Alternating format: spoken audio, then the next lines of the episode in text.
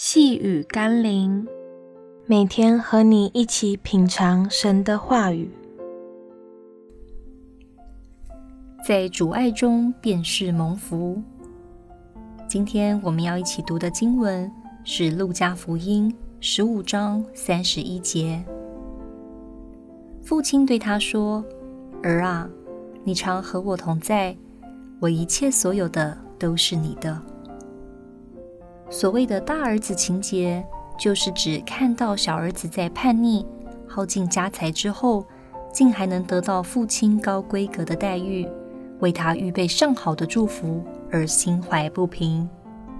有时候，就连我们这些旁观者，也不免为大儿子抱屈，但却忽略了一个事实，就是大儿子能够在家安稳地过生活，可以随意地享受家中的一切。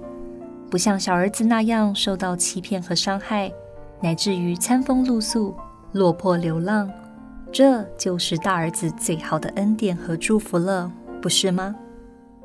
而小儿子之所以得到父亲的赦免与接纳，完全是出于父亲的爱与恩典，而且他那些年失去的，已是永远也无法补回或重来的。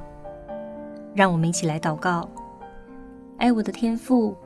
许多时候，我也会嫉妒身边其他的人，抱怨为何你给他们的比较好、比较多，却忽略了我在你的爱中有着平安的生活，就是最大的祝福。